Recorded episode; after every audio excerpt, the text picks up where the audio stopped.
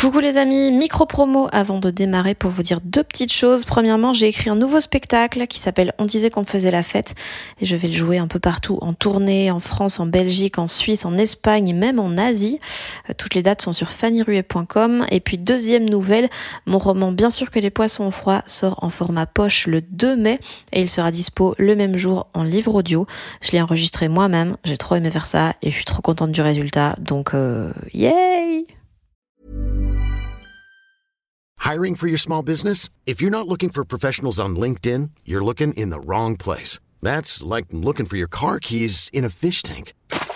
LinkedIn helps you hire professionals you can't find anywhere else, even those who aren't actively searching for a new job but might be open to the perfect role. In a given month, over 70% of LinkedIn users don't even visit other leading job sites. So start looking in the right place. With LinkedIn, you can hire professionals like a professional. Post your free job on linkedin.com slash achieve today.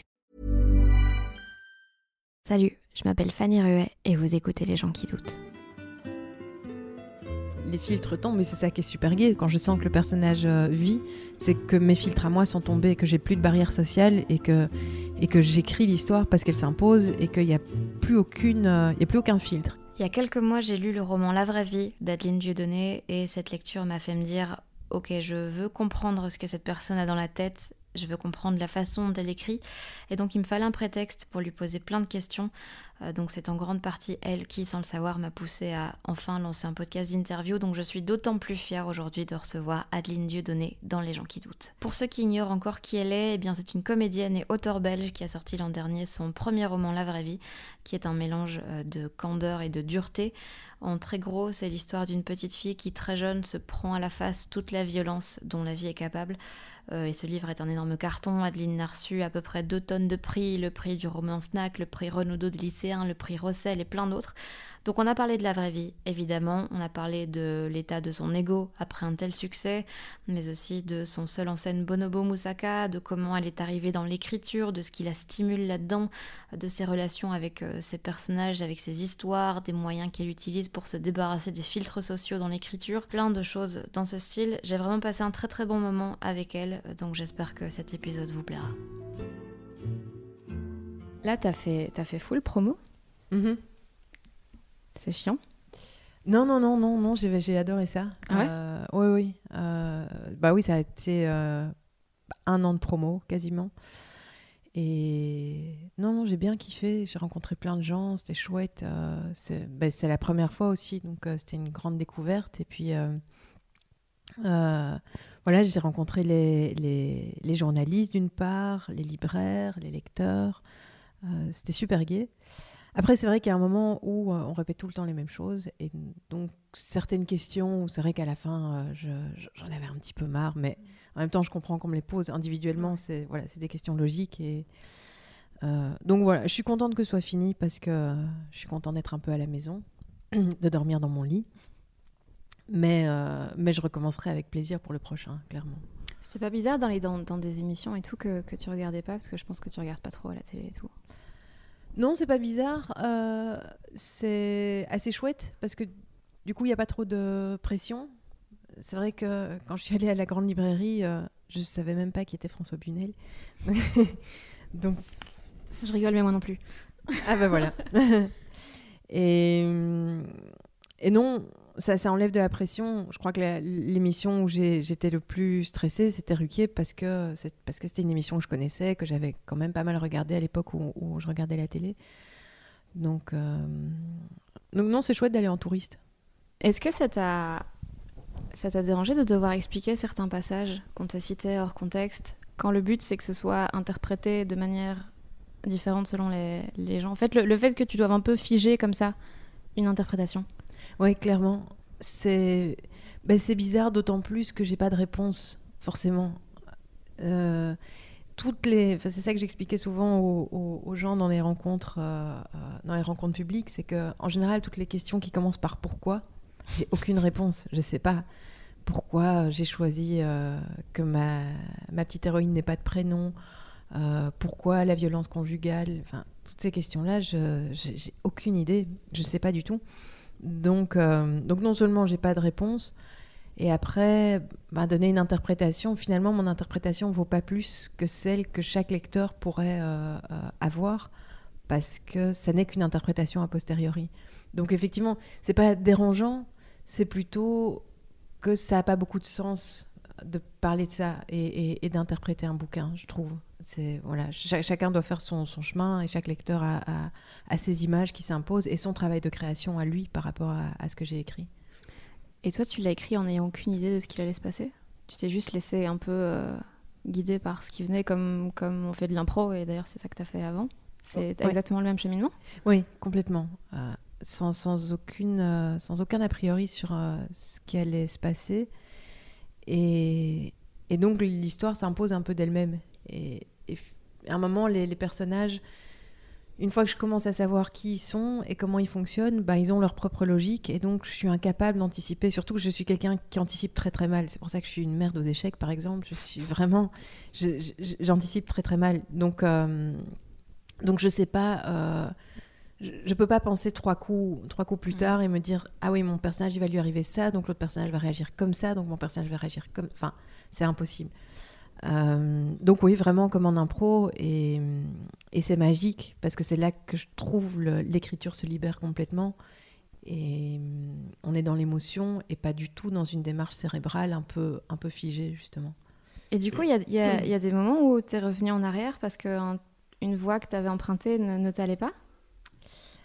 Euh, oui, bien sûr, ça m'est arrivé. Et ça m'est arrivé aussi de revenir en arrière parce que tout à coup, quelque chose s'imposait et que je me rendais compte que je devais le préparer un petit peu. Mmh. Euh, par exemple, euh, la scène de la traque, elle est préparée dans le roman, alors qu'en réalité, elle s'est vraiment imposée. c'est au moment où ils sont allés dans la forêt. Je me suis dit, tiens, j'ai envie, j'ai envie qu'ils aillent un moment dans la forêt, qu'ils sortent de ce quartier, qu'il se passe quelque chose dans la forêt la nuit. Mais je ne savais pas du tout que c'était ça qui allait se passer. Et après, je me suis dit, ah ok, mais alors ce serait intéressant quand même d'aller donner des petits indices mhm. et, de, et de faire monter un tout petit peu l'attention par rapport à ça euh, en, en, revenant dans l'histoire quelques semaines en amont. Et c'est comme ça que j'ai préparé le truc avec le, le papa qui, euh, au début de l'été, dit il y aura un jeu de nuit, il y aura quelque chose, avec les sacs à dos qui se préparent et tout ça. Donc ça, c'est intéressant aussi, parfois, de revenir en arrière, parce que justement, je, trouve que j'ai emprunté une voie qui m'intéressait, euh, mais, de me rendre compte que c'était bien de l'implanter un peu plus tôt. Ok. Et euh, bon, là, tu, tu, disais que le, cheminement entre l'impro et, l'écriture, enfin, ça avait été un peu le, même dans, la conception de l'histoire, mais est-ce que c'est pas un peu antagoniste dans la façon dont l'impro, tu te laisses totalement, tu dois pas avoir de filtre et l'écriture, ben, tout est, tu peux tout corriger, tu peux repasser sur tout. C'est, un grand écart. Oui, mais c'est ça, ça que j'adore, euh, justement. Euh, c'est pour ça que j'aime encore plus l'écriture que, que le théâtre improvisé. Parce que c'est vrai que l'impro, ben, le public est là en direct et on peut rien retoucher, on peut pas, euh, on peut pas revenir en arrière. Tout ce qui est dit sur scène fait partie de l'histoire. Et c'est vrai qu'il y a des moments où ça merde. Il y a des moments où quelqu'un arrive avec une information qui flanque toute l'histoire par terre. Et, bon, ça fait partie de la beauté du, du, sport, j'allais dire. C'est pas un sport, c'est un art, mais, mais, euh, mais de la beauté du jeu. Euh, mais c'est ça qui est génial avec l'écriture, c'est que justement, je, travaille avec filet. C'est-à-dire que je, dois avoir cette même liberté, vraiment laisser parler les, émotions. Euh, mais après, évidemment, je reviens, je retravaille, je peux, je peux relire. donc, je, trouve que j'ai, un petit peu les. les... Oui, c'est un peu le, le, beurre et le cul. Enfin. le beurre, l'argent du beurre et le cul de la crémière. J'ai, j'ai tout, quoi. C'est cool. Ok. Et pourquoi tu as commencé par écrire un, seul en scène plutôt qu'un roman? Ah, c'est une bonne question. Euh, bah, alors, certainement parce que je n'imaginais pas du tout que j'allais écrire un roman un jour. Parce que ça, c'est vraiment quelque chose où je je pensais que c'était pour les gens. Euh, en fait, j'ai trouvé ça très présomptueux quand j'ai commencé à écrire un roman, parce que je me disais, c'est un truc de, ouais, pour des gens qui sont euh, intellectuellement plus, plus évolués que moi. je pensais que pour écrire un roman, il fallait nécessairement avoir fait au moins des études de lettres. être plus âgé, être un homme. Enfin, je sais pas. Bien, sûr, je sais qu'il y a des femmes qui écrivent des romans, mais, mais, mais je sais pas, j'avais un peu tous ces a priori-là en tête. Donc, quand j'ai commencé à écrire, forcément, j'allais, j'allais pas m'attaquer à, cette montagne-là. Et le seul en scène, il s'est imposé tout seul, euh, parce que je viens du théâtre à la base, que je faisais du théâtre improvisé. Donc c'est vrai que la, forme euh, d'expression orale sur scène euh, m'était familière. Et puis, et puis, ben, j'ai commencé à écrire parce que, parce que j'ai rencontré Thomas Gunzig dans, dans, un café qui m'a dit euh, Tiens, mais c'est intéressant tout ce que tu as à dire. On dirait un bouquin de Marc Léville. On s'est rencontrés dans un café, il m'a dit Écris J'ai écrit. oui, peut-être qu'un jour j'écrirai un, un, roman de Marc Lévy là-dessus. mais, euh, mais oui, oui, c'est vrai, c'est vrai que c'est assez incroyable euh, cette histoire. Mais donc, au moment où il, où il, me dit ça, mais c'était en réaction à à ce que je lui racontais de mes inquiétudes euh, par rapport à l'avenir de mes enfants, par rapport à, voilà, par rapport à l'environnement, par rapport à la politique, par rapport aux violences sociales, aux euh, violences économiques euh, qu'on vit aujourd'hui. Et donc c'est sûr que tout ça, ça me paraissait beaucoup plus logique de le mettre dans un, dans un seul en scène de théâtre et pas dans une forme, pas dans une histoire, pas dans une fiction même si Bonobo Moussaka, c'est de la fiction, parce que je l'ai finalement fictionnalisé, mais enfin, il y a quand même un propos qui est très direct. Mm. Et euh, C'est beaucoup plus incarné. Et puis, c'est vrai que, euh, bah, venant de Thomas aussi, c'est comme lui, euh, il, fait, il fait de la chronique radio. Finalement, euh, euh, Bonobo, je l'ai un peu conçu comme ça, comme une longue chronique sur scène, euh, mais avec voilà ce, langage qui est très, très parlé, très direct, très adressé aux, spectateurs. Donc, ouais, tout ça me paraissait parfaitement logique et c'était une bonne, justement, une, un, bon pivot, je pense, pour après m'attaquer à, de la littérature. Tu, tu, l'as, tu as encore prévu de le jouer, Bonobo? Oui, euh, oui, c'est juste qu'on va faire une pause. Enfin, là, j'ai trois dates en octobre euh, à la Vénerie, à Boisfort, parce qu'ils m'ont contacté et que, ça s'est mis et, que c'était super chouette. Mais après ça, on fait une, grosse pause parce qu'on a trouvé un producteur euh, à Paris. Ça, c'est super cool. et donc, on va à Avignon dans un an avec, avec Bonobo. Et donc, euh, donc voilà, ça va mettre un petit peu de temps à se mettre en place, euh, euh, à voir comment, comment on fait. Est-ce qu'il y aura une tournée derrière? J'espère que oui. des dates à Paris ou ça, enfin, ça, ça va être un peu. Et encore, j'espère, des dates ici à Bruxelles, mais chapeautées par un producteur et où je dois plus m'occuper d'imprimer mes flyers et de, et, de faire ma page Facebook toute seule. T'as encore autant de plaisir à le jouer? Ah oui, oui. Oui, oui. Après, euh, là, j'ai retravaillé un petit peu le texte et pour le réactualiser un petit peu, parce que comme c'est vrai que c'est un, bah, un spectacle qui parle de, de, mes préoccupations, forcément elles évoluent. Là, je l'ai écrit il y a trois ans, Bonobo, et il est, il est, il est brûlant d'actualité maintenant, mais je sais que dans un an ou deux, quand je le jouerai, euh, euh, bah, ce que je raconte aujourd'hui, ça n'aura plus. Donc j'essaye d'avoir, de, réavoir un coup d'avance là et donc j'ai un peu réécrit et ça va me faire du bien aussi parce que c'est vrai que parfois j'ai un peu l'impression de tourner en rond et, de répéter les mêmes choses. Donc euh, c'est cool d'avoir euh, voilà par exemple il y a le, thème euh, du climato-scepticisme dont on parlait pas du tout. Enfin on en parlait très très peu il y a trois ans c'était vraiment c'était très marginal. Mm. Et euh, alors qu'aujourd'hui, je, enfin, je suis effrayée de la tendance euh, euh, que, que j'entends. Donc, donc voilà, ça par exemple, c'est quelque chose qui ne m'affolait pas il y a trois ans, qui m'affole aujourd'hui. Donc, donc je l'intègre dans le texte. Et, c'est ça qui est chouette, c'est qu'il est, il est vivant, il peut évoluer constamment. Est-ce que t'écris Est-ce que c'est une sorte de, de nécessité ou juste une chose que t'aimes? Ah, c'est une chose que j'aime. Honnêtement, je suis toujours un peu complexée quand j'entends des, des, auteurs parler de nécessité. Et, et je les crois, hein. enfin vraiment, il n'y a, a, pas de... Mais c'est vrai qu'en ce qui me concerne, ça a été vital au moment où j'ai commencé à, écrire, ça m'a vraiment euh, fait du bien. Pourquoi? Bah parce que parce que j'étais j'avais euh, parce que j'étais terriblement angoissée que j'avais besoin de m'exprimer par rapport à ces angoisses là et que je trouvais pas le l'espace pour le faire et que l'écriture m'a permis de, de, m'exprimer. Euh, mais aujourd'hui, euh, j'écris parce que, parce que ça me plaît, parce que parce que c'est devenu euh, mon gagne-pain aussi, pour parler de façon très prosaïque. mais j'ai pas l'impression que ce soit une nécessité. Si j'arrête d'écrire pendant dix jours, je j'ai pas la nausée, j'ai pas l'impression que que je vais mourir euh, ou qu'il me faut euh, des antidépresseurs. Euh, ça va. Maintenant, je sais pas, peut-être que si j'arrêtais d'écrire pendant six mois, je me rendrais compte que oui, c'est nécessaire. Mais non, non, c'est parce que j'aime bien. Et encore, j'aime pas toujours. Hein. Il y, a des moments où c'est grisant et c'est génial et, je, suis, hyper heureuse.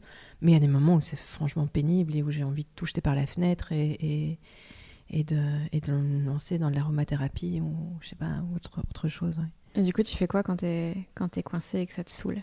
Parce que là, t'as pas, c'est pas, t'es pas dans un bureau avec un chef qui te dit vas-y travaille. Là, si tu veux, tu peux te mettre dans ton canapé et lire. c'est un peu ce que je fais. Honnêtement. Mais après, je, me décomplexe par rapport à ça parce que euh, la lecture fait, fait, partie intégrante du travail et que et, que j'essaie quand même toujours de, du coup, de lire euh, quelque chose qui est en lien avec ce que je suis en train d'écrire. Donc, euh, je me mets pas dans mon fauteuil devant une série. C'est plutôt, euh, je, vais effectivement aller chercher de l'inspiration dans, les livres. ou, comme c'est le cas pour l'instant, je pars carrément sur autre chose. Pour l'instant, je suis en train d'écrire mon deuxième roman. Et en ce moment, je patauge. Voilà. Et je sais que, ça, que c'est normal, que ça arrive. Ça m'était arrivé pendant la vraie vie. Je suis dans ce moment où je me dis, ok, je termine celui-là et puis après, j'en fais pas, j'en, fais pas un autre derrière. Mais je m'étais déjà dit ça pour la vraie vie. Euh, j'avais même appelé ma meilleure amie en disant, je voudrais juste que tu te rappelles de aujourd'hui et que si un jour je parle d'écrire un deuxième roman, tu me... mais comme, comme ça pourrait être le cas en plein accouchement. Ouais, j'allais dire, c'est comme les enfants. Voilà, dire, à, dire à son mec, euh, euh, rappelle-toi bien qu'on n'en fait pas un deuxième, que dans six mois j'aurais peut-être envie, mais, mais, mais ce sera hors de question. Bah là, c'est un peu pareil. Et je me rappelle maintenant pourquoi je, m'étais dit que j'en écrirais pas un deuxième, parce que c'est vrai qu'il y a un moment où c'est l'enfer. Donc pour l'instant, je suis dans cet enfer et, et c'est pas grave, du coup, j'écris une nouvelle pour me. Et ça me fait du bien, j'ai vraiment l'impression. C'est comme, euh, comme si, si j'interrompais un marathon pour aller faire un, pour aller courir euh, et me défouler dans, dans, une prairie, et puis, puis je reprendrai le marathon après, ça ira très bien. Il y a plein de gens qui ont des débuts de romans dans des tiroirs.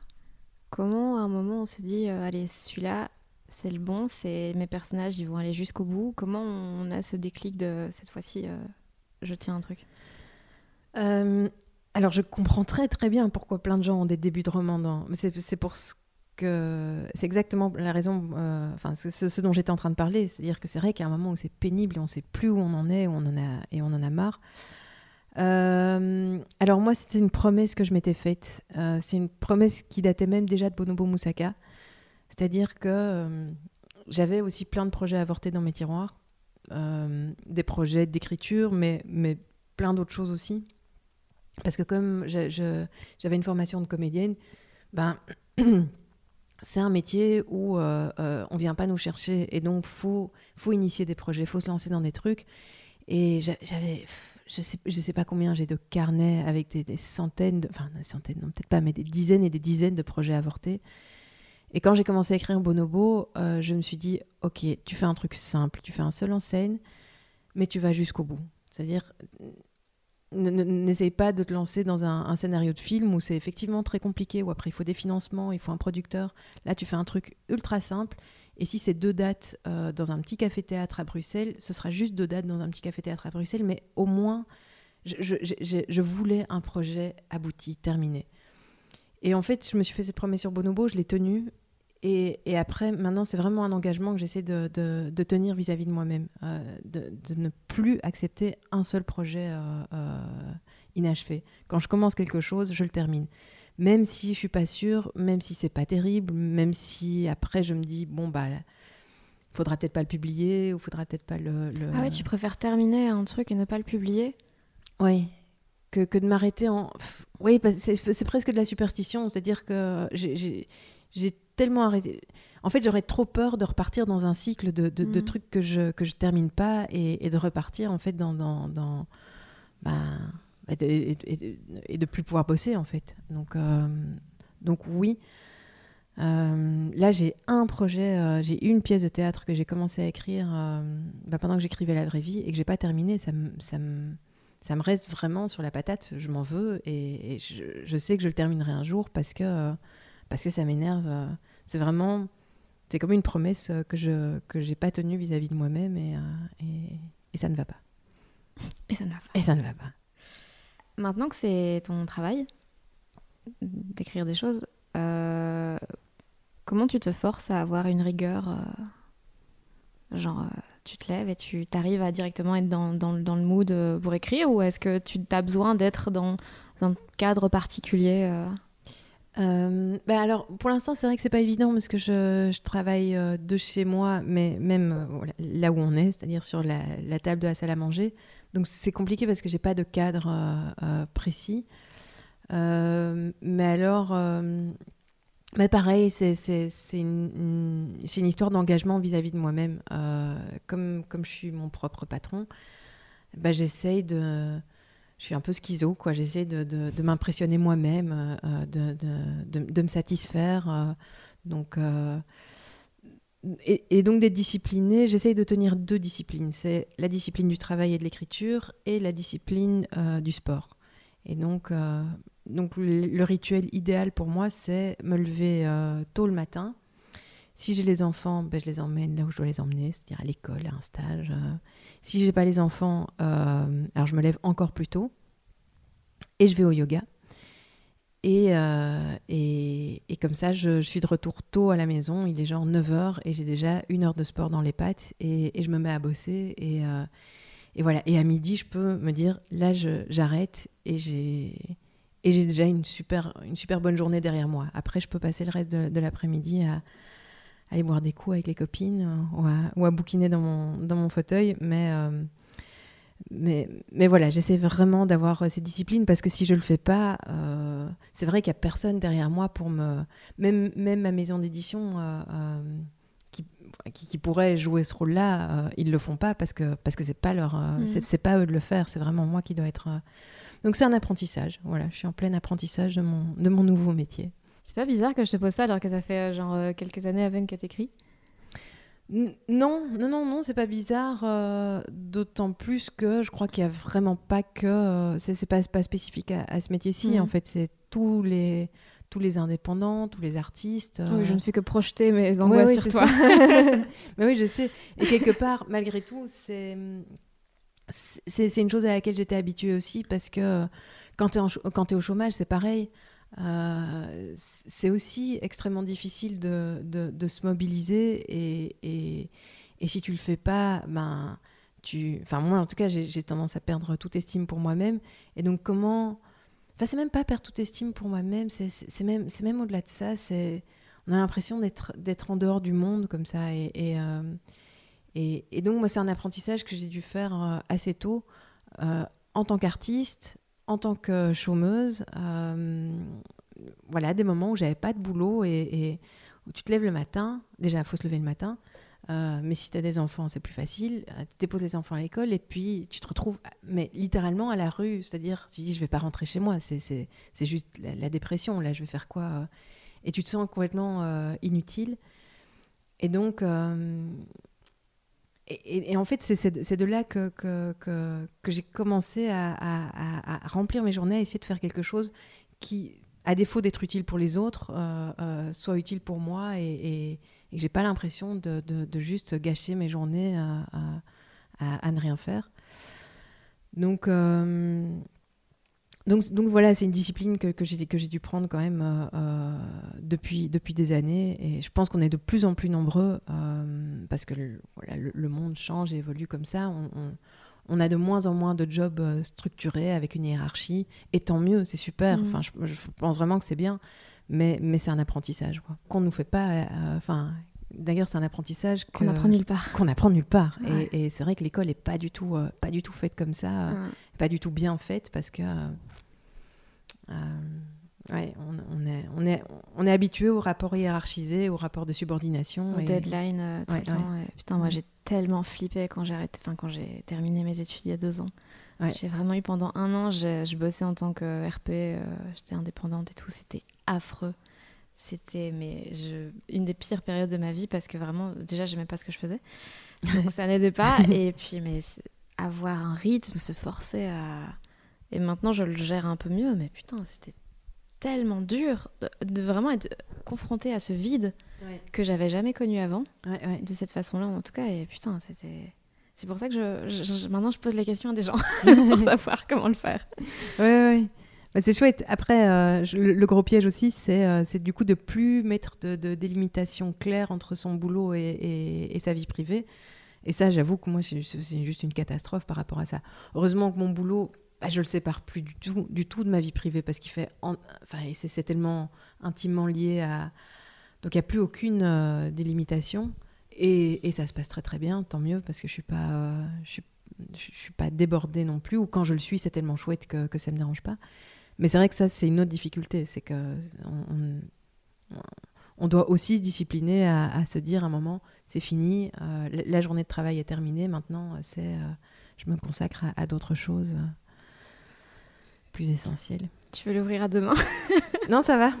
c'est juste, que, c'est juste que ça grince dans, dans le micro et donc. Euh, je te resserre? Ah ouais, je viens, s'il te plaît. Tu as bossé avec une éditrice qui s'appelle Julia, il me semble? Oui. Euh, et donc, avant, avant que, que, le manuscrit soit accepté, vous avez dû euh, retravailler un peu le, le texte. Est-ce que ça, ça, ça pince un peu l'ego ou tu as tout de suite accepté que, que c'était comme ça que ça marchait?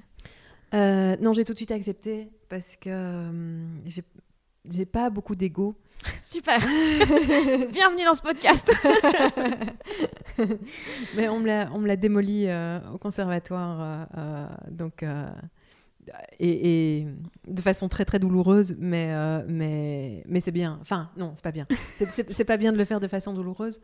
Mais c'est un bon apprentissage, euh, mais qui, je pense, peut se faire autrement que dans la douleur et dans, la violence. Euh, mais euh, mais c'est vrai que, en fait, le boulot de comédien, de comédienne, c'est de se mettre au service d'un texte, de se mettre au service d'un metteur en scène. et donc, il n'y a pas d'ego. Et, donc, moi, je abordé comme ça, le travail euh, avec, euh, avec Julia. C'est-à-dire que je me suis dit, ben, je suis au service du roman. Euh, et, et, si elle a des bons conseils à me donner, si, si, si elle a des, indications à me donner, ben c'est super parce que à partir du moment où ça fait sens, c'est-à-dire dire qu'on peut aussi, et ça m'est déjà arrivé en tant que comédienne, me retrouver face à un metteur en scène dont je ne comprends pas les indications. Et ça, bah, c'est compliqué. Mais à partir du moment où on comprend ce que, l'autre nous veut et qu'on on, voit la finalité et qu'on se dit, tiens, mais oui, c'est mieux que ce que moi j'aurais pu proposer, ben euh, non, j'ai aucun, euh, aucun souci à le faire. C'est vrai que parfois ça demande un peu de confiance aveugle aussi, mais c'est la même chose sur un plateau. C'est-à-dire que parfois le metteur en scène demande un truc et on se dit, what? Et puis, ben, faut essayer parce qu'il y, a des choses tant qu'on les a pas expérimentées, on peut pas savoir si ça fonctionne ou pas. Donc, faut essayer. On se trompe, euh, on trébuche, on tombe, c'est pas grave. Tant qu'on on a confiance en la personne avec laquelle on travaille, ben, on s'en fout. Elle, nous voit nous péter la gueule, bah voilà. C'est, un peu humiliant sur le moment, mais c'est pas, pas très grave. Et surtout, je suis convaincue que c'est comme ça qu'on avance. Si si on essaye de rester digne à tout prix et de rester sur ses deux pieds à tout prix, euh, euh, ben, on n'avance pas, on prend pas de risques. Et, Donc non, j'ai adoré, euh, j'ai adoré ce travail, vraiment. Comment il va ton ego après la vraie vie? Ah ben... bien et mal. C'est-à-dire c'est-à-dire que mon mauvais ego va très bien. Et c'est peut-être un petit peu ça le problème, c'est que c'est sûr que euh, c'est super agréable d'être euh, à ce point, euh, enfin quand notre travail est à ce point apprécié. donc donc c'est sûr que là je me suis pris un an d'ego boost intensif et donc c'est voilà c'est très très bien. maintenant je, me surveille aussi un petit peu en me disant faut pas faut pas croire que enfin ouais ça ça, ça ça veut pas dire que je suis un génie loin de là c'est je suis consciente qu'il y a énormément de, énormément de chance là-dedans, euh, que des gens qui écrivent très très bien, qui écrivent des très très très bonnes histoires, il y en a énormément, ça j'en suis convaincue. Et, euh, que dans les, dans les 600 romans qui sortent à la rentrée, euh, il y en a beaucoup, beaucoup, beaucoup qui sont, qui sont très bons et qui auraient mérité les mêmes éloges que la vraie vie. Après, pourquoi celui-là plus qu'un autre, euh, je ne sais pas bien. Mais, euh, mais c'est sûr que voilà, je ne vais pas bouder mon plaisir. ça a été une année euh, extraordinaire pour ça. Et, et puis, puis j'en ai tellement bavé, j'en ai tellement chié pendant des années que finalement, je le prends aussi comme une, comme une sorte de, de réparation, si pas de revanche. Mais mais il faut, faut que j'oublie tout ça pour écrire le deuxième, ça c'est sûr. T'as peur de démarrer avec trop de confiance? Euh, Non, alors bizarrement pas trop de confiance, mais d'avoir tout à coup envie de prouver quelque chose. Alors que quand j'ai écrit La vraie vie, vu que personne ne m'attendait, j'essayais pas de prouver quoi que ce soit à qui que ce soit. J'essayais de, euh, j'essayais de m'épater. Et c'est pas du tout la même. Euh, oui, c'est subtil. Hein. Je ne sais pas bien comment expliquer la, différence, mais il faut que j'essaye de m'épater moi, que j'essaye d'épater mon éditrice euh, et les, les, quelques gens qui m'entourent et qui, m'accompagnent dans l'écriture. Mais, euh, mais surtout pas essayer de, de faire de l'esbrouf vis-à-vis de. Vis -vis de l'esbrouf Oui. C'est bruxellois ou Ah ouais, ah, ah peut-être bien, je sais pas. Ah. T'as jamais entendu? Euh, Ben, je, pense que si, mais j'ai probablement jamais su ce que ça voulait dire. Ah non, mais c'est peut-être bruxellois, alors je, je, je, je, sais pas. Ok. Euh, en tout cas, voilà, pas, pas, vouloir euh, chercher à faire ma maline. Auprès des critiques littéraires, auprès des prix littéraires, je crois que la, pire chose que je pourrais faire en écrivant ce deuxième roman, c'est de me dire ah, j'étais dans la sélection du Goncourt avec la vraie vie, eh ben maintenant je vais essayer de faire un objet plus littéraire, euh, plus euh, peut-être un petit peu plus élitiste, pour que euh, la fois prochaine, je sois non seulement de nouveau dans la sélection du concours, mais que, que, j'essaye de le choper. Ce serait vraiment une erreur parce que, parce que la vraie vie, je l'ai écrit sans, sans me préoccuper de tout ça, et je pense que c'est justement ça qui fait sa magie. Mais donc c'est très difficile puis, puis, puis, puis c'est intimidant aussi. Je me dis, il y a plein de gens euh, euh, qui, du coup, ont confiance en moi, m'attendent avec beaucoup de bienveillance sur le deuxième. J'ai pas envie de les décevoir. Donc c'est intimidant. Donc au contraire, c'est pas un excès de confiance en soi, c'est même, même plutôt de se dire est-ce que je vais être à la hauteur des, des attentes? Tu arrives encore à écrire sans penser à la réception de, de, de l'œuvre? Oui, oui, ça c'est euh, assez cool, c'est-à-dire que euh, j'écris en... Bah, non, de temps en temps ça me rattrape un peu, mais la majeure partie du temps, euh, je, me concentre vraiment, vraiment sur mes lecteurs proches. Et, enfin, mes lecteurs proches, c'est-à-dire vraiment les deux, trois personnes à qui je fais lire mon, manuscrit en premier. et tant, que je suis concentrée sur, eux et, sur le fait de, les épater, eux, ça va parce que je sais que je dois dois pas chercher à les épater avec, euh, avec des mots compliqués, avec euh, des, des, des, grandes euh, figures de style, mais plutôt avec, avec beaucoup d'énergie et, et de l'humour et, et, et, de la sincérité. J'ai 14 000 questions qui sont venues avec les dernières phrases que tu as, dites. pourquoi tu penses que la vraie vie a touché autant de gens? C'est une question de merde, hein, mais. Euh... mais j'ai aucune idée. J'ai aucune idée. je crois surtout que c'est une, une, question que je dois surtout pas me poser. Euh, ce serait une très mauvaise idée parce que me poser cette question-là, ça voudrait dire que euh, j'essaierais du coup de, tirer une recette à reproduire pour, euh, pour essayer de faire un deuxième succès comme celui-là. Je sais pas ce qu'il y a plus euh, dans la vraie vie. Vraiment. Je, et il y a certainement là-dedans plein de choses que je maîtrise pas aussi. Et je préfère du coup ne pas le savoir parce que, parce que tout ce que je maîtrise pas, ça va m'effrayer. Euh, donc, je me, je me doute hein, qu'il y, y, a des choses euh, dans, dans, les thématiques qui sont développées euh, qui, qui, qui sont justement d'actualité, comme, comme les violences conjugales, comme le, le, le, le propos féministe.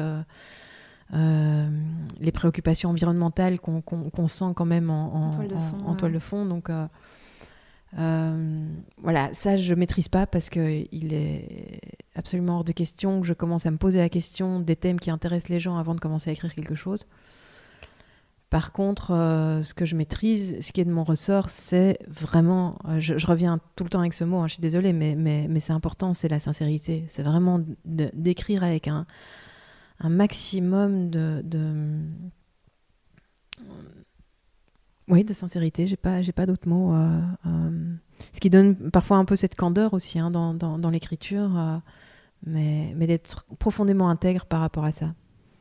Souvent, ça revient vraiment le, fait d'utiliser des mots très simples pour dire des choses très complexes, que ce soit dans Bonobo ou dans la vraie vie. Ben, la vraie vie, parce que c'est un enfant qui, qui s'exprime, mais dans, Bonobo aussi, il y avait beaucoup de métaphores pour expliquer des choses complexes et j'aimais bien. Voilà, c'est tout. J'avais pas encore fait de compliments depuis le début. Ah mais c'est gentil. c'est gentil, surtout que bah, j'ai- pas l'impression de que ce soit complexe, donc euh, donc c'est donc c'est cool, ça me fait ça me fait vachement. Tu l'as vu Tu l'as lu Bonobo? Non, je l'ai juste euh, lu. Ah oui, ok. Non, d'accord. évidemment, je m'y suis prise euh, la veille pour les places et comme par hasard, c'était full. Donc non, je ne l'ai pas, je ne l'ai pas vu. Ah.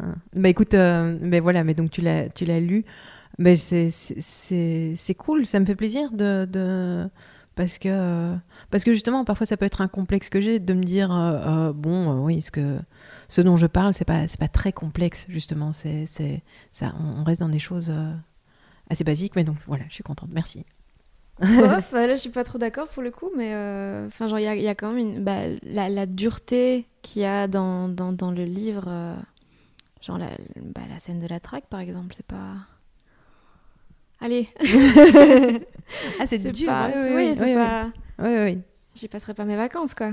non non non non non ça c'est sûr c'est sûr on est on n'est pas dans du Marc Lévy pour euh, pour le, le citer une deuxième fois Mais en fait, moi, c'est un, un truc assez récurrent dans les, dans les ouvrages que j'aime bien. J'adore euh, euh, La vie devant soi, par exemple, où c'est un, un enfant qui, qui Mhm. s'exprime, euh, ou La trappe-cœur, où c'est aussi Holden qui est tout jeune.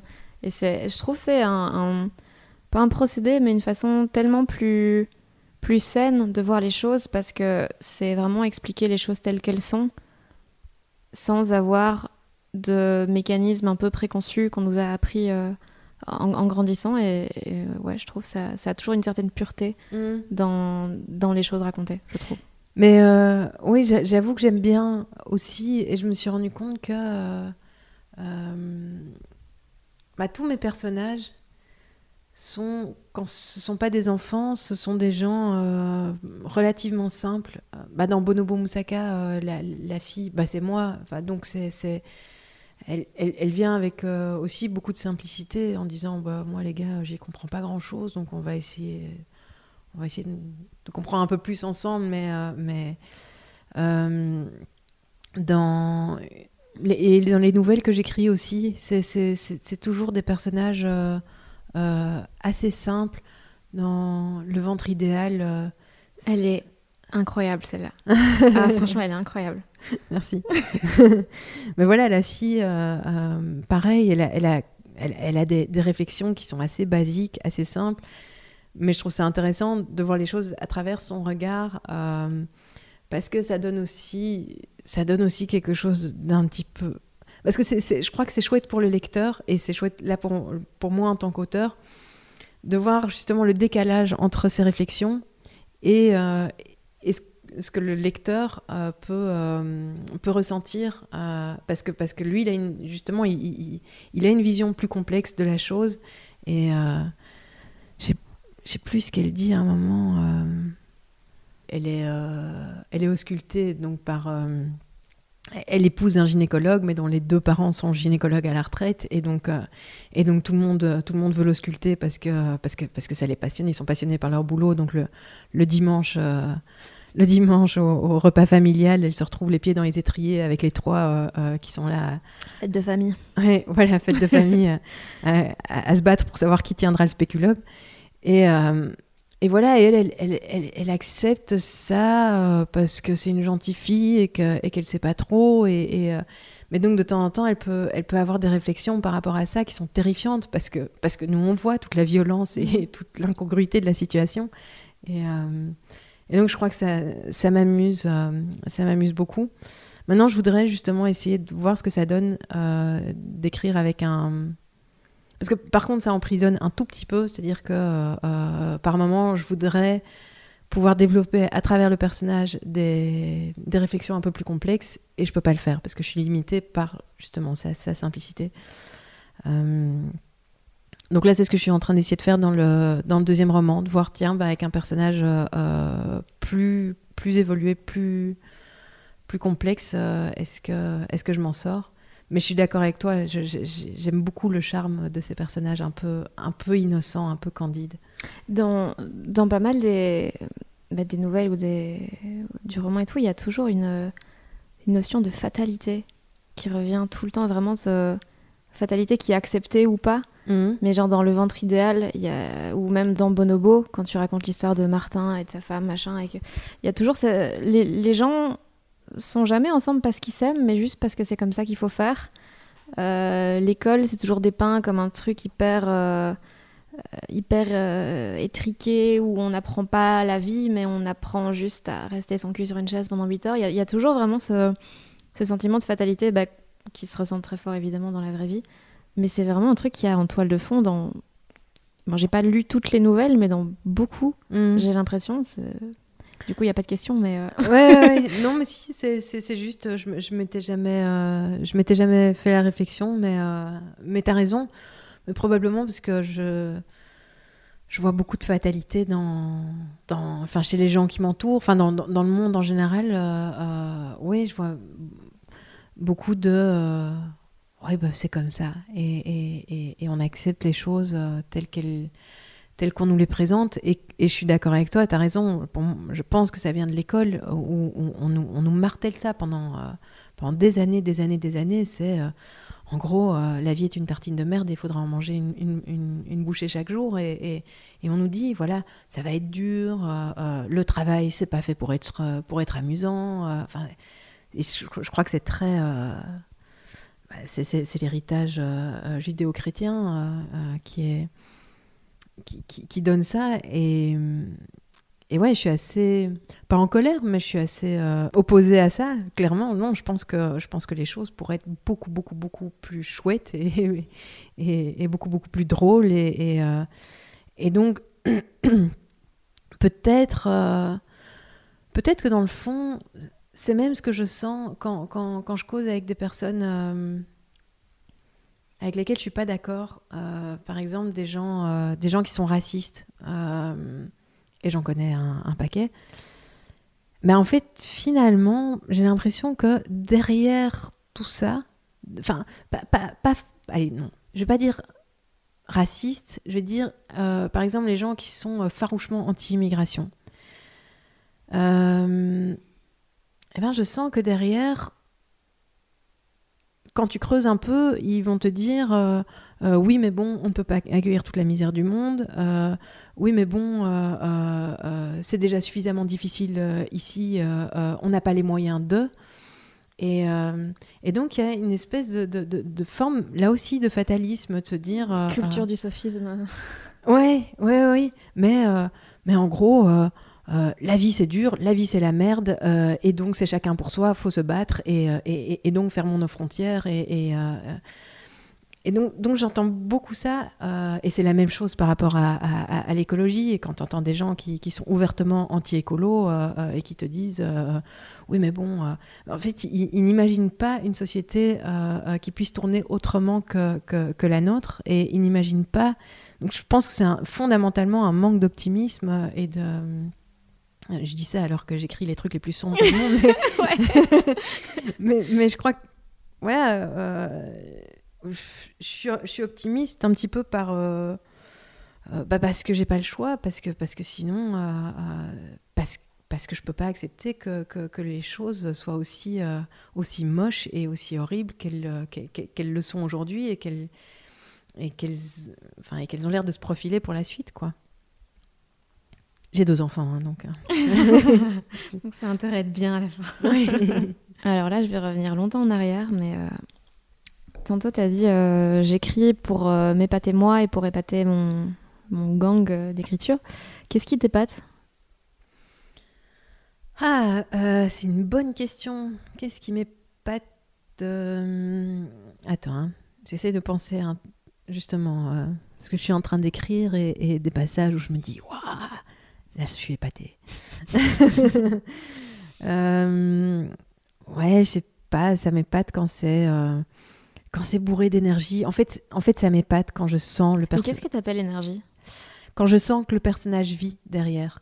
Quand je sens qu'il y a une voix et qu'il y a quelque chose qui m'échappe euh, euh, derrière mon écriture, qu'il y a tout à coup un, un- ouais comme je sais pas comme comme si tu voyais une euh, une, une, une toile euh, une toile de tissu ça c'est le le livre ou c'est l'histoire et en fait tu vois quelque chose qui grouille en Du dessous coup, le chat saute dessus. Ouais, c'est ça, exactement. et, tu- et, et- et quand je vois quelque chose qui se met à grouiller en dessous et que, et que j'ai l'impression que ça ça vient pas de moi, que c'est vraiment quelque chose de, de- d'extérieur, là, ça m'épate. Et là, je me dis, et c'est ce qui m'épate quand, quand je lis des choses euh, euh, épatantes, des, des histoires euh, que j'adore, c'est quand je, je, je me dis, mais ce personnage existe, il est là. Est-ce que des fois, tu te sens mal de ce que tu fais subir à tes personnages? Jamais. C'est vrai? Non, je. Ouais, jamais. Parce que. Mais oui, non, en fait, jamais. Parce que ça, m'est déjà arrivé. Notamment, euh, je me rappelle quand j'étais enceinte de ma première fille. J'avais écrit une histoire. J'écrivais un court métrage, mais qui était absolument atroce. Sur euh, des, des gens qui enlevaient des enfants pour euh, faire des combats d'enfants dans des caves.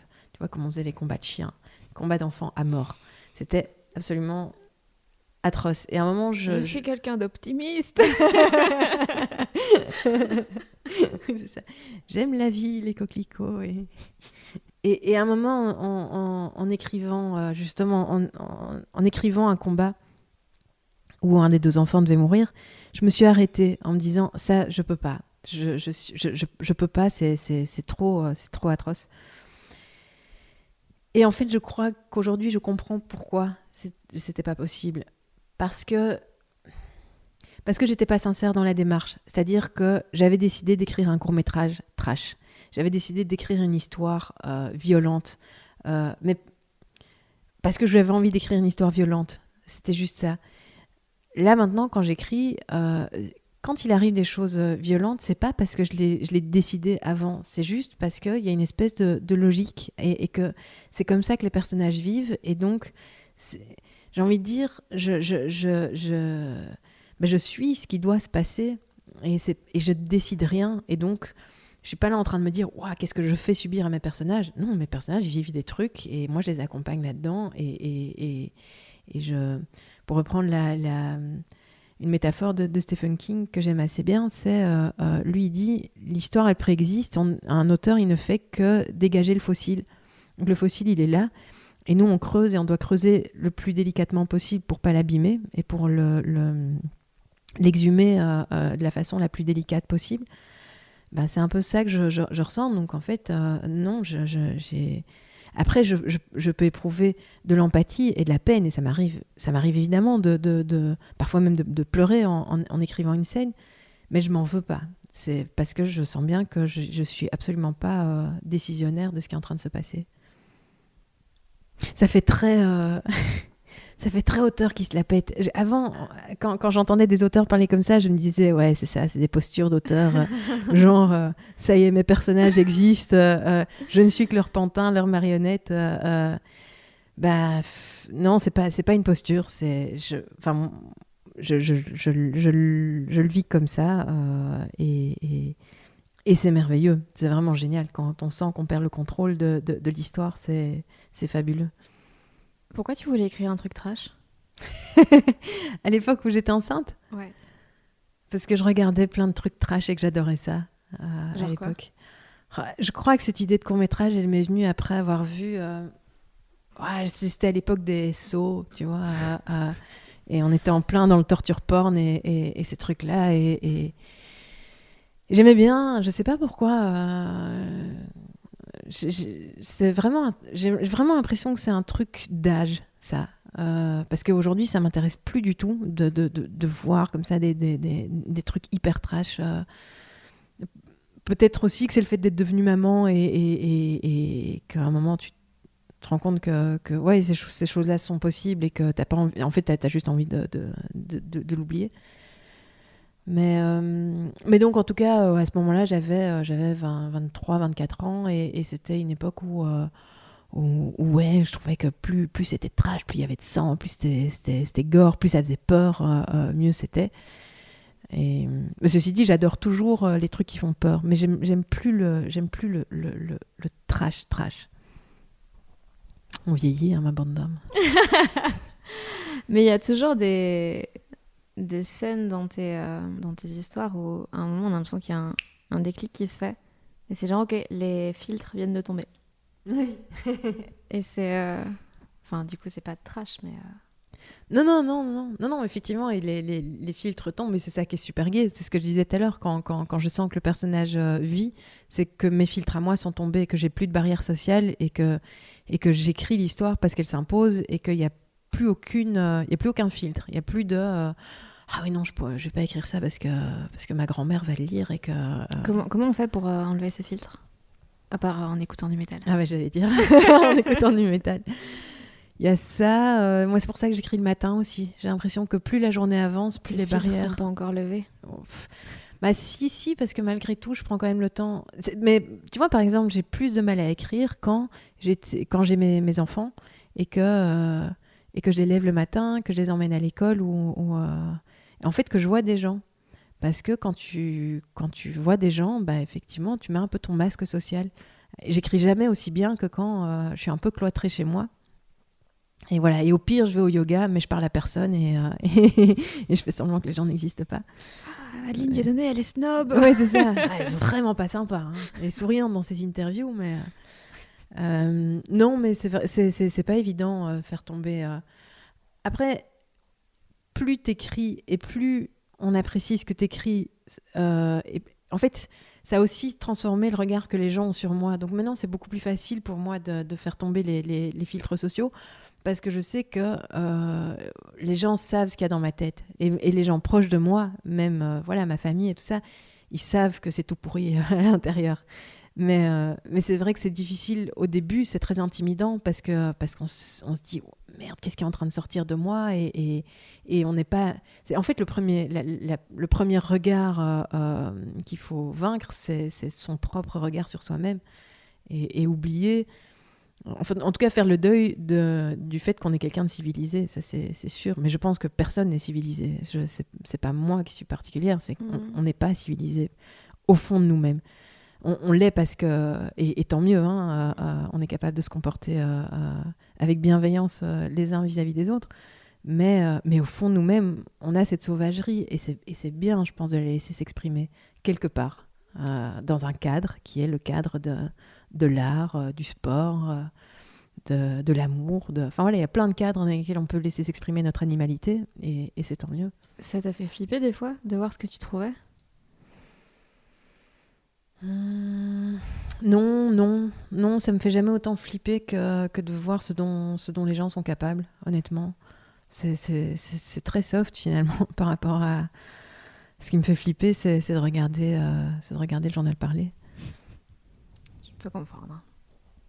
J'ai tenté de me noter des mots-clés pour mes questions, mais je sais absolument plus ce qu'ils voulaient dire. J'ai juste noté arrive. Come on, girl. Ah oui, là, je, je, veux bien essayer de t'aider, mais je. Il y a, il y a beaucoup de, bah, de choses très sombres, mais il y a aussi énormément de choses très drôles dans ce que tu écris. Est-ce que tu pourrais écrire un truc qui a plus une vocation comique que Enfin, tu me diras, tu mets déjà des trucs comiques dans des œuvres plus sombres, donc euh, est-ce que c'est vraiment nécessaire de faire un truc à vocation comique mais euh Non, non, euh, c'est une bonne question. Pourquoi pas Après, je, je, la forme, je sais pas très bien, je sais pas très bien quelle forme ça prendrait, mais c'est vrai que faire un, faire un roman drôle, ça me, ça me tenterait bien. Bah, je l'ai fait avec, avec une nouvelle, Chelly, qui est mais du coup, elle est, malgré tout, elle est trash. Il y a quand même, il y a quand même quelqu'un, euh, quelqu'un qui se fait égorger dedans, mais classique. mais euh, mais c'est drôle. Enfin, parce que vraiment, il y a, y a aucun moment, je, je pense. Hein, après, je, je serais intéressée de recueillir les, les, les avis des gens qui l'ont lu, mais je pense qu'à aucun moment on a de l'empathie pour, euh, pour, pour, pour, ce gars qui se fait égorger. C'est juste jubilatoire. et donc, euh, donc pourquoi pas euh, J'avoue que bah, je, je, m'intéresse de plus en plus euh, à la scène, à, la scène de l'humour, de l'humour belge, que je trouve, je trouve fabuleuse. Je trouve qu'il y a vraiment des, des, des, merveilleuses voix qui.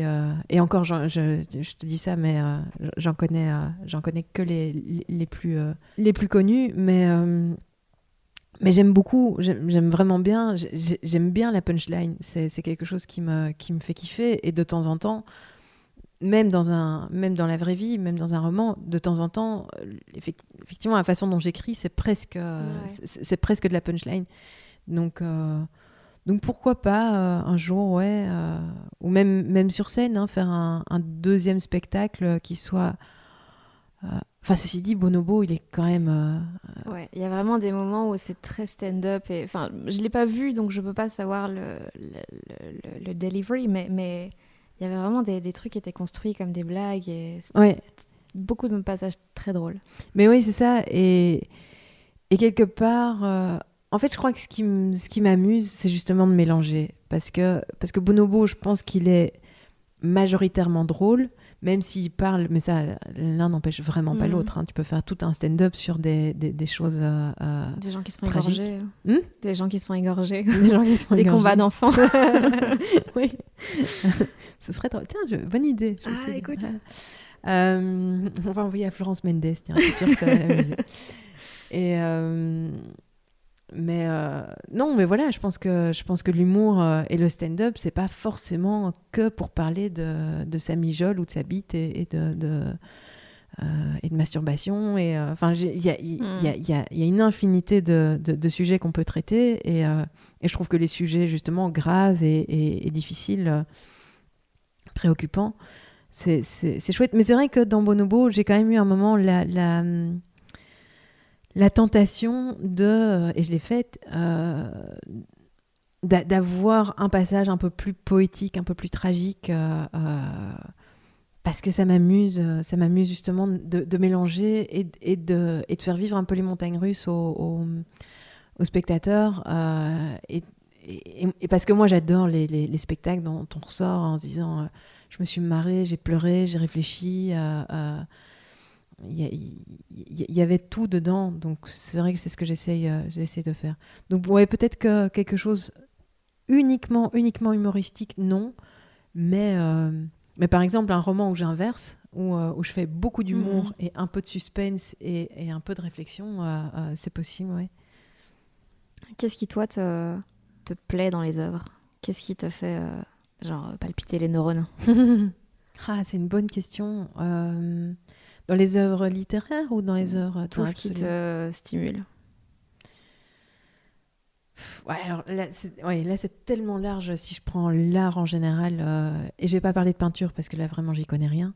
Mais euh, euh, en général, c'est c'est vraiment quand je sens que l'artiste s'est exprimé avec, avec énormément d'intégrité et euh, en fait c'est quand je sens la, la, personnalité de, de l'artiste enfin oui non et encore et encore parce que parfois c'est tellement les personnages et l'histoire qui emportent le truc en tout cas quand je sens qu'on a été euh, on a été intègre et humble par rapport à, à, l'œuvre qu'on était en train de, de, de fabriquer.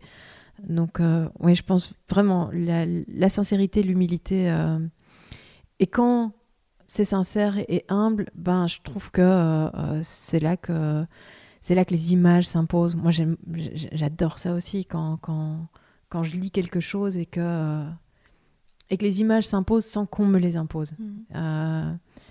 mais il y a tellement de choses. je sais pas pour l'instant. Je suis en train de lire le journal d'une femme de chambre d'Octave Mirbeau et et qu'est-ce qui me transporte là-dedans? Ouais, C'est juste que c'est terriblement bien écrit, euh, que ce mec, et que, et que le personnage existe. Ouais, je suis désolée, hein, je répète un peu tout le temps les mêmes trucs, mais, euh, mais, mais c'est vraiment ça.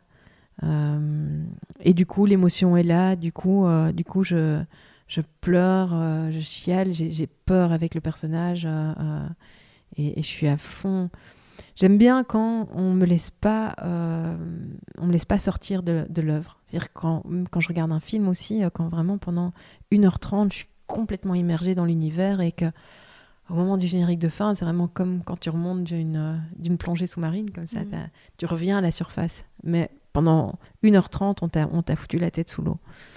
Voilà, globalement. J'espère que dans quelques années, je serai capable d'avoir une, une réponse beaucoup plus, plus concise et plus, et plus claire sur ce genre de questions, mais voilà, je, je construis. Là, tu bosses euh, depuis quelques mois avec une, une agence euh, artistique? Oui, je suis oui. oui. Déjà, c'est la même agence que Laurie. ah merde, je savais pas. Mais du coup, donc, hormis le, second roman, tu as des, des projets euh, là dans, dans, les prochains mois en tant que comédienne non, c'est juste que euh, effectivement Tandem, c'est euh, Émilie Françoise qui est qui est une agent à Paris et qui, qui m'a aidé à trouver un, un producteur pour Bonobo. Ah d'accord, ok. Euh, et, et, c'est vrai qu'elle est là pour m'aider, pour me conseiller. Par exemple, euh, il y a l'adaptation de la vraie vie au théâtre dans laquelle je vais jouer. Euh, et donc, bah voilà, c'est vrai que j'ai besoin de quelqu'un pour me, pour me conseiller et, et, pour encadrer un petit peu. Et puis, puis pour, pour s'occuper des, des, trucs de contrat et tout, dont non seulement j'y connais rien, mais en plus ça m'emmerde profondément. Donc, Du coup, tu vas tourner avec Bonobo, tu vas tourner avec la vraie vie. Oui. Et ressortir un roman oui. Donc, tu n'auras plus de vie pendant, euh, pendant quelques années, là encore. Bah, j'espère, j'espère. Euh, oui, en fait, je suis toujours terriblement angoissée du vide. Euh, et ça me vient de, mon passé de comédienne qui a, galéré. Ça me fait, ça me fait super peur. Donc, donc, donc j'arrête pas de, mettre des projets sur pied, de, m'engager dans des trucs. Là, là, à un moment cette année, j'ai dû, dû dire stop. Et du coup, j'ai dû dire non à, à plein de chouettes propositions aussi, ce qui est frustrant. Mais un, je déteste dire non, et deux, j'ai terriblement peur du vide. Donc je crois que ouais, dans quelques mois, je vais me prendre une espèce de, de, de, volet de trop plein et je vais, et je vais le payer quelque part. Et, bah, ça fera aussi partie de l'apprentissage de dire à un moment, euh, je dois être capable. Euh. Mais là, normalement, ça va. Tous les projets, je me suis amusée, ça c'est mon, passé d'assistante de prod qui, euh, qui, a parlé, je me suis amusée à faire un, tableau Excel. Euh, par projet, en projetant les, les, les, trois prochaines années, en disant voilà, ok, si je fais, si je joue dans la vraie vie, les représentations sont là, donc les répétitions sont, enfin, faire une espèce de, de, ah, rétro-planning comme ça très précis pour justement rester fiable vis-à-vis des, gens auprès desquels je m'engage euh, et, pas euh, de me retrouver un moment à dire euh, ah mais non je suis désolée je peux pas venir répéter parce que j'ai et du coup ça t'angoisse pas de savoir que tes trois prochaines années sont très carrées comme ça? Non. Ah non non au contraire ça me rassure parce que parce que j'ai peur du vide comme je disais. Par contre je, trouve ça super impressionnant. Effectivement les, les délais en théâtre et en cinéma c'est pareil. Sauf qu'en cinéma, le scénariste, il n'est pas indispensable euh, jusqu'au bout du projet. Euh, alors que là, en théâtre, ben, c'est fou, c'est prévu tellement à l'avance que là, effectivement, on est en train de programmer la saison 2022-2023. Euh, Et je me dis toujours, mais comment ils savent si je serai encore en vie? Enfin, tu vois, ça, me paraît quand même très très optimiste de se projeter euh, aussi loin à l'avance. Bah, ça, peut déjà m'arriver, tu vois, quand, quand on, on, prévoit un dîner avec les potes euh, euh, un mois à l'avance. C'est presque un peu de la superstition de me dire, mais les gars, on n'est pas c'est presque un peu de la provoque, tu vois, s'il si, y a des forces là-haut qui décident de quand, quand, on meurt, quand on vit, de, de dire Hé, hey, je t'emmerde Moi, j'ai prévu un truc pendant trois ans Donc voilà, c'est le, le, seul truc, ça m'impressionne toujours les, les, délais, mais, euh, mais je, je, lâche prise et je me dis Bon, bah ok, et puis de toute façon, j'imagine que si je meurs, ils ont, ils ont des assurances et des trucs.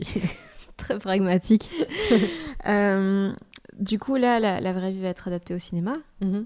Et toi, tu donc tu seras scénariste, tu seras consultante, tu seras ou alors tu vas lâcher ton bébé Alors j'ai déjà lâché mon bébé, c'est-à-dire que j'avais j'avais demandé que sur le contrat je sois co-scénariste pour justement euh, avoir euh, une espèce de, de, contrôle et de mainmise, parce que j'avais terriblement peur que ça m'échappe.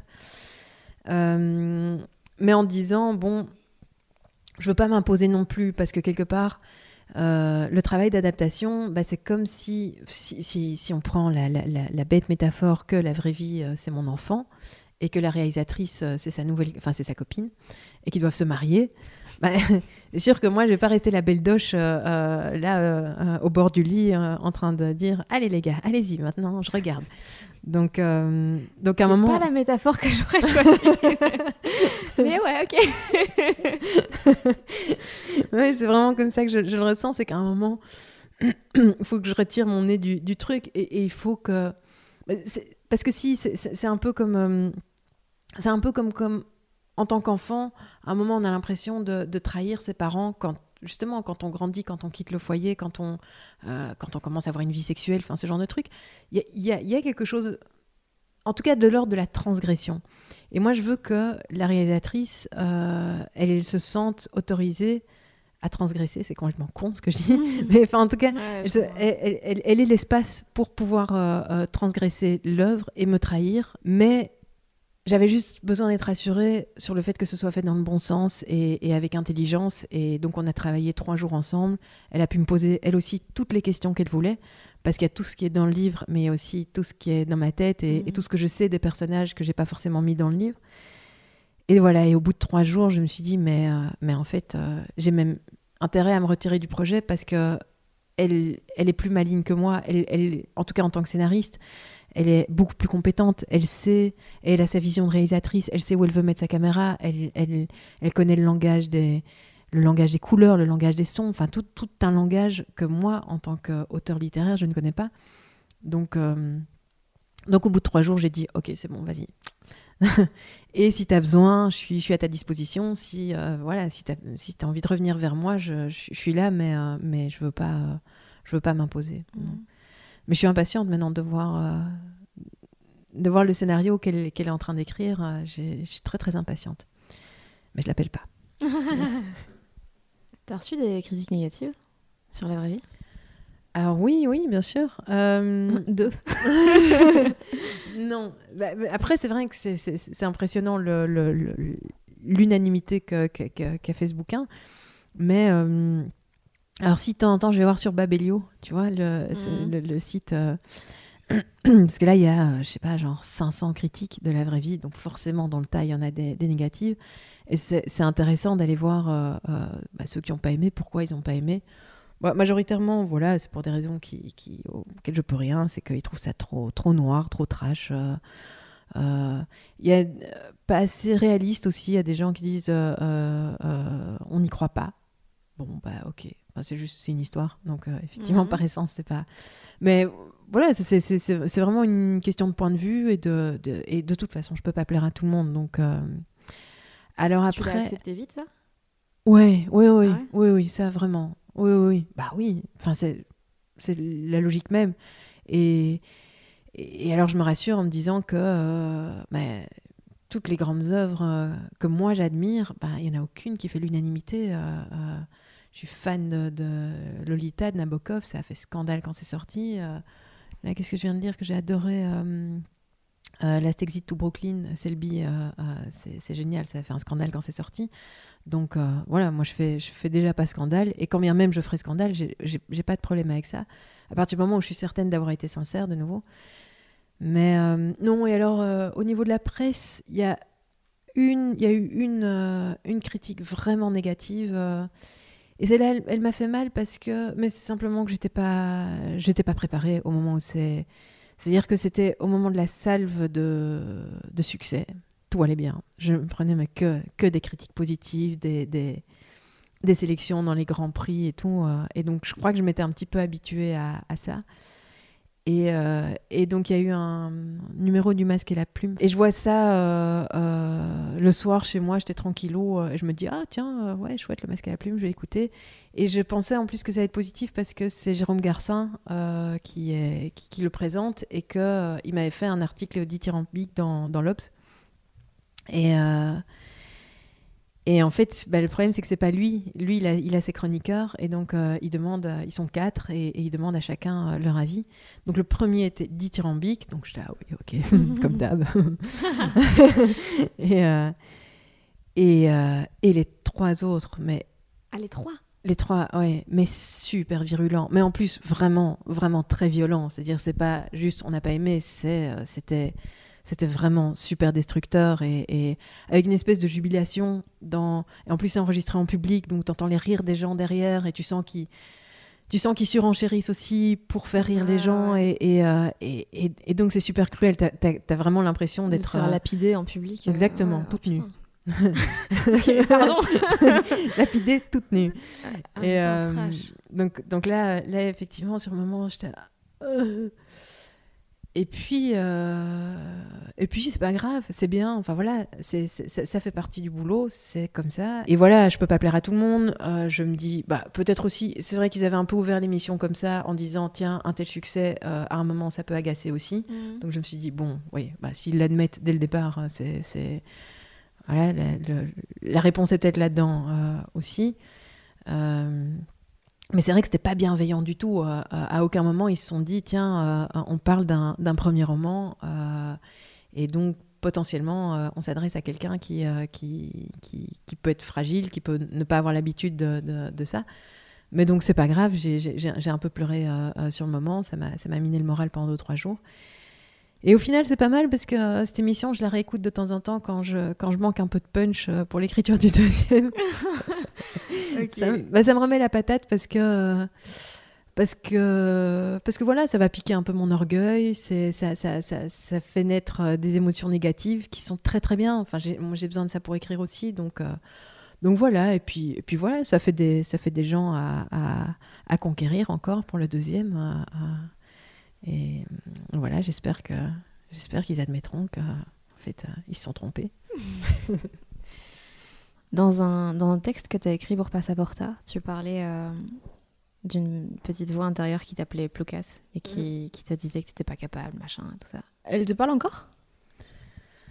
Euh, Oui, oui, oui, elle est toujours là. Elle est toujours là, même si, euh, même si je crois qu'elle a bien pris dans la gueule ces derniers Mmh. mois. Mais ouais, elle, est, elle, est, toujours là, mais, euh, mais c'est vrai que le fait de plus euh, euh, d'a- d'avoir entre guillemets fait ses preuves, je sais pas comment expliquer, d- d'avoir acquis une certaine forme de légitimité grâce au succès, ça, ça, aide quand même vachement. Donc, mais, mais oui, elle sera, elle sera toujours là et je devrais toujours. et quand je parle de, de, de m'épater euh, moi-même, ben c'est c'est aussi elle que je dois épater et c'est très très bien. Il faut qu'elle soit là. T'imagines le jour où elle est plus là, mais euh, Mhm. je, je ferai des masterclass euh, d'écriture en ligne que je ferai payer très très cher Ouais, aux gens. On te verra en pub sur YouTube. Voilà. Elle t'a fait manquer beaucoup de choses? Est-ce qu'elle m'a fait manquer beaucoup de choses Euh, je, sais pas, je sais pas. Euh, C'est une très bonne question. On n'aura jamais la réponse, hein, probablement. Euh, bah, c'est sûr qu'elle m'a elle empêché de m'y mettre plus tôt. Mais maintenant, est-ce que si je m'y étais mise plus tôt, ça aurait marché? Enfin, euh, c'est peut-être aussi une question de vécu et que, et que ce moment-là, que commencer à, vraiment m'y mettre à l'écriture sérieusement il y a trois ans, c'était peut-être le bon moment parce que j'avais enfin quelque chose à raconter. Mhm. Le truc, c'est accumuler. euh, Oui, c'est ça. Ouais, ouais. Ouais, c'est pas très visuel. Enfin, c'est euh, On va dire que le ressort s'est tendu.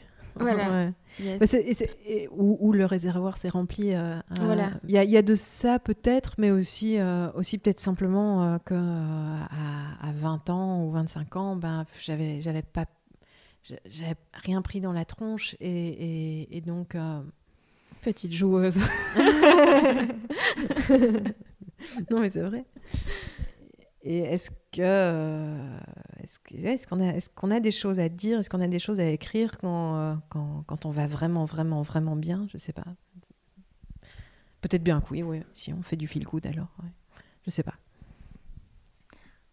Je pense que j'ai fait le tour. Pas du tout dans l'ordre, évidemment, mais. euh, Juste encore un dernier truc.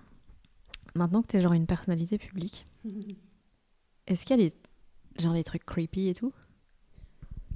Écoute, j'ai un touche du bois, euh, mais pour l'instant, non. Vraiment rien, rien, rien. Euh, je je suis presque déçue. Personne qui m'envoie des photos de sa tub sur Facebook. euh. Quoi? Eh ben, Adeline Dieudonné sur Facebook. Oh non, merde. Qu'est-ce que j'ai dit Euh, Non, non, non, non, j'ai- beaucoup de chance par rapport à ça. euh, vraiment, c'est. euh, Attends, je réfléchis, hein, parce que parfois je me souviens juste pas et il y a eu des trucs. Non. Non, mais après, je suis écrivain, je suis pas chanteuse non plus ou actrice. Je crois qu'il y a des professions qui sont plus exposées. Par exemple, je crois qu'il y a beaucoup de gens qui me reconnaissent pas, euh, qui, qui connaissent pas ma tête, qui connaissent mon nom. Et donc ça arrive souvent que, euh, genre dans un magasin ou quoi, pour une histoire de carte de fidélité, euh, je dis mon nom à la caisse. Et, et là, je vois les gens qui font Ah, c'est vous Ah, mais j'ai lu votre livre, j'ai adoré. Mais donc, ma tête, ils- Mhm. ils, connaissent pas. Donc, donc voilà, déjà à ce niveau-là, je peux, je peux faire mes courses tranquilles, personne m'embête dans la rue. Ou de temps en temps, dans le tram, j'ai quelqu'un qui vient me voir en me disant J'ai adoré votre livre, c'était génial. Mais ça en reste là, et, donc, et ça, c'est hyper gai. euh, Je vais Mhm. pas, pas bouder mon plaisir. Mais donc, euh, non, non, rien de, rien de flippant. Après, c'est vrai que je suis prudente. euh, euh, je, je prends un peu mes précautions, clairement. je donne pas mon adresse, je donne pas mon numéro de téléphone. Enfin, ouais, c'est vrai que c'est des trucs que je protégeais évidemment pas du tout avant et que maintenant je, je protège. on ne sait jamais. Alright. Euh... Je sais jamais comment terminer les podcasts. Je sais pas, tu veux qu'on chante une chanson Vas-y. euh Ah, tu veux une chanson Ouais, il faut que tu me C'est toi qui l'as dit. hein. Euh, et quoi, tu utilises les gens qui doutent comme, euh, comme générique Ouais. Tu veux que j'essaye de te faire la générique Vas-y. Mais il faut que tu me jures que si c'est nul, tu le couperas. Si tu veux, je te le ferai même réécouter. Et, et, et, et à la place, tu mettras Anne Sylvestre ou Vincent Delerme. Bah, si tu veux, je mettrai même Vincent Delerme, du coup. Ah ouais, Tu l'aimes bien. ah ouais, oui. Je l'ai rencontré euh, il y, a, il y a pas très longtemps, il y a un mois. Et je- j'ai dit... euh, en tout cas, euh, c'est complètement, bien. c'est complètement con ma part, non chier. Il y a vraiment une chanson de vous que j'adore. euh, Mais bon, elle est pas de vous, elle est de Anne Sylvestre. c'est les gens qui doutent. Et il m'a regardé vraiment l'air de dire Ah oui, c'est gentil. Et, à coup, je me suis rendu compte de la connerie. Je disais Et là, je cherchais autre chose, une, une chanson de lui vraiment. Mais en fait, je, je, je, je connais pas du tout euh, ce qu'il fait. Et donc, j'étais incapable de lui sortir un titre d'une de ses Oh, chansons pour dire Jamais. Mais vraiment, enfin, c'est. Et, et- et donc, et donc je, je, je, je pagayais comme une conne. Vraiment, c'est une chanson géniale et, très liée à mon vécu. Et j'ai- je suis tombée amoureuse sur cette chanson. Et vraiment, au fur et à mesure, j'étais, oh putain. je me suis cassée. du coup, t'écoutes quoi en fait? Euh, plein, plein, plein de trucs euh, très, très différents. Déjà, tu mets toujours plein de références vachement cool dans, dans, tes, dans tes bouquins. Ah, ça c'est Ouais. gentil. À chaque fois, je tic. Je suis là, putain, j'écouterais bien les Doors d'ailleurs. ah oui, les Doors, dans, dans quoi est-ce que je les ai mis? Euh, C'était dans une nouvelle. Ouais, ouais, ouais, ouais. Ça doit être dans le ventre. Ah non, non, non, non, non, non, non, non, c'est dans, euh, dans Seul dans le Noir. Oui. Ouais. Euh. Non, écoute, j'écoute vraiment plein de trucs très différents. Euh, bah, en chanson française, euh, je suis fan de Bachung, Dominique A, euh, évidemment. Les Innocents, j'aime beaucoup. Thomas enfin, plein, plein de trucs. Et en anglo-saxon, j'écoute aussi énormément. Oh, il y a tellement de trucs. Mais après, ouais, je reste fort, euh, fort imprégnée des années 90. Évidemment, c'était mon adolescence. Donc, euh, les références que je mets dans la vraie vie, euh, genre zombie, des choses comme ça, ouais. Mais non, plein de trucs. Le, seul genre que j'écoute un peu moins, et pourtant, j'aime beaucoup quand, quand j'entends, c'est c'est tout ce qui est RB. voilà. Je, co- je connais moins bien, mais c'est un peu con. Voilà, donc tu voulais les gens qui doutent. Si tu veux, je rajoute un effet vocodeur dessus. D'accord. Et un, un beat derrière, comme ça, ça fera comme si tu faisais du hip-hop. Oui, c'est ça. Je vais te le slammer. Euh, Non, mais t'es pas obligé. Non, mais je vais essayer. Je vais essayer. Je vais essayer. si- je vais essayer. Si c'est naze, tu mets Vincent Delerme. ça va pas. non, tu mettras Vincent Delerme. J'aime les gens qui doutent, les gens qui trop écoutent leur cœur se balancer. J'aime les gens qui disent et qui se contredisent et sans se dénoncer. J'aime les gens qui tremblent, que parfois ils nous semblent capables de juger. J'aime les gens qui passent moitié dans leur godasse et moitié à côté. J'espère que les Planning for your next trip? Elevate your travel style with Quince. Quince has all the jet setting essentials you'll want for your next getaway, like European linen, premium luggage options, buttery soft Italian leather bags, and so much more. And it's all priced at 50 to 80% less than similar brands. Plus, Quince only works with factories that use safe and ethical manufacturing practices. Pack your bags with high-quality essentials you'll be wearing for vacations to come with Quince. Go to quince.com slash trip for free shipping and 365-day returns. L'épisode vous a plu, je rappelle que le roman La vraie vie est paru aux éditions L'Iconoclaste et vous pouvez retrouver toutes les dates de représentation de Bonobo Moussaka sur adelinedieudonné.com. Vous pouvez la suivre sur Instagram aussi, mais euh, évitez de lui envoyer des dick pics. Si vous voulez être tenu au courant des prochains épisodes des gens qui doutent, vous pouvez vous abonner via votre application de podcast préférée ou me suivre via Facebook, Twitter, Instagram, Fanny Ruet. Et puis bah euh, allez lire La vraie vie. Bisous